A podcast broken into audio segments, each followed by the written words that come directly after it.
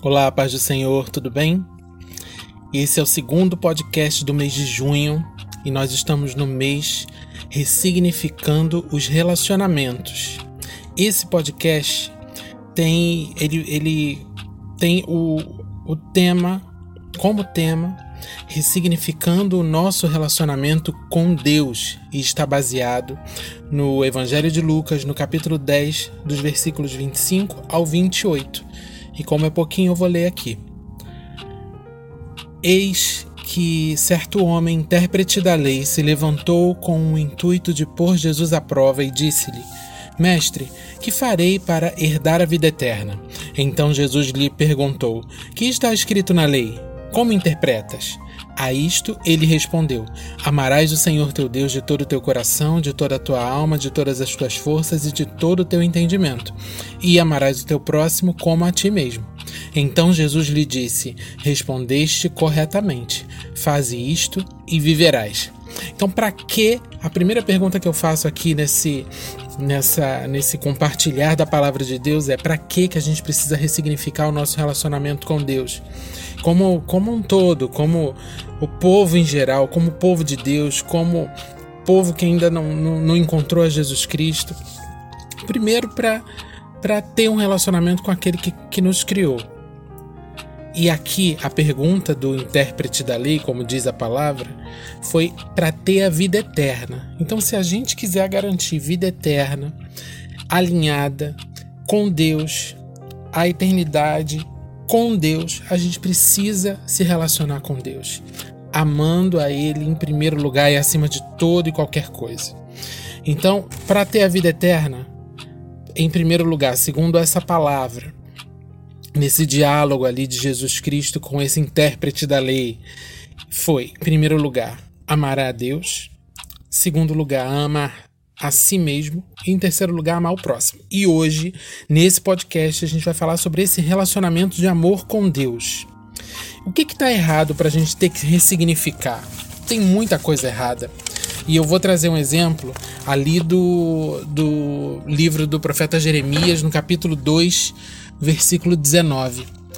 Diz assim, ó: A tua malícia te castigará e as tuas infidelidades te repreenderão. Sabe, pois, e vê que mal e quão amargo é deixares o Senhor teu Deus e não teres temor de mim, diz o Senhor, o Senhor dos Exércitos.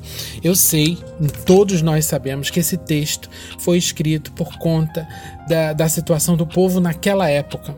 Só que enquanto eu faço meu devocional, eu leio essas coisas e isso me, me, me soa tão atemporal, tão contemporâneo, que parece que está sendo escrito, parece que está sendo falado sobre o povo, sobre a população, sobre essa geração, essa que eu estou vivendo agora, em 2021.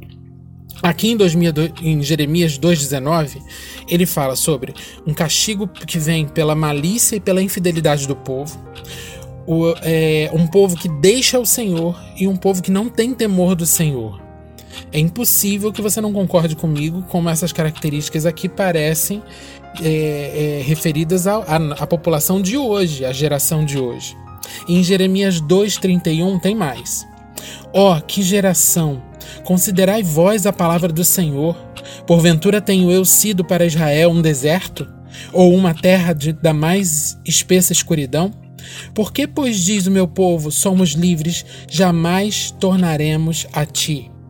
Então, aqui em Jeremias 2:31 fecha, né, põe parece a cereja do bolo, mostrando a geração daquela época e como parece com a nossa geração. Primeiro, o, o, o o texto começa com uma exclamação: Ó, oh, que geração, mas que geração difícil, que geração terrível. Por acaso Deus tem sido um deserto? Ele, ele, faz essa pergunta no texto. E é o que parece quando a gente olha para o povo hoje, quando a gente olha para as pessoas hoje. Por que, que você é afastado de Deus? Por que você não, não olha para Deus? Por que você não se rende a Ele? Deus, por acaso, é um deserto? Deus tem sido escuridão ao invés de luz?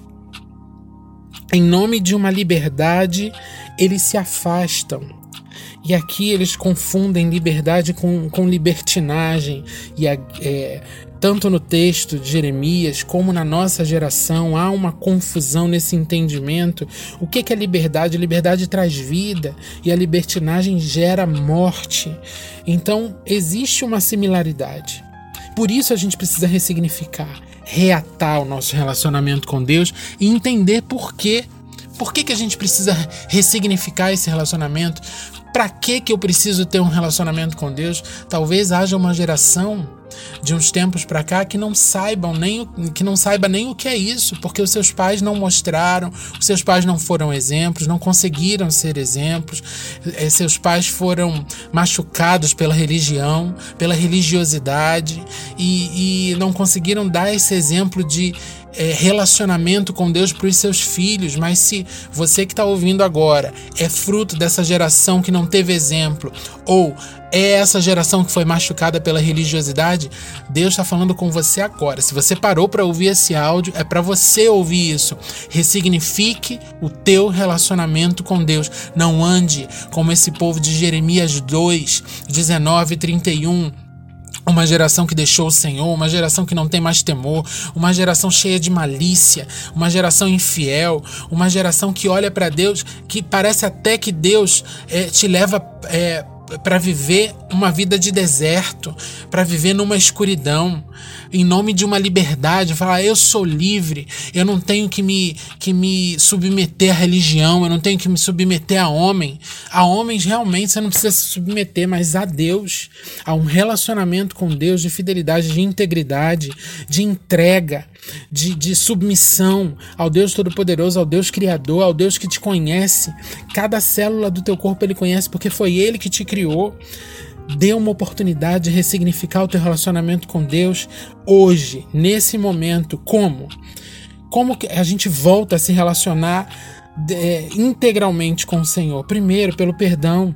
Peça perdão a Deus pelo tempo de malícia, pelo tempo de infidelidade, pelo tempo que você deixou o Senhor, pelo tempo que você deixou de temer o Senhor. E temer o Senhor é temer a ausência dele, é ter medo de não ter mais ele perto. Peça perdão em segundo lugar, se arrependa. Se arrependa, é arrepender-se, é reorganizar o caminho, é reorganizar a jornada. Então reorganize a tua jornada no sentido, na, na, como tendo como alvo esse caminho que é Jesus Cristo. E em terceiro lugar, reconstrua a confiança.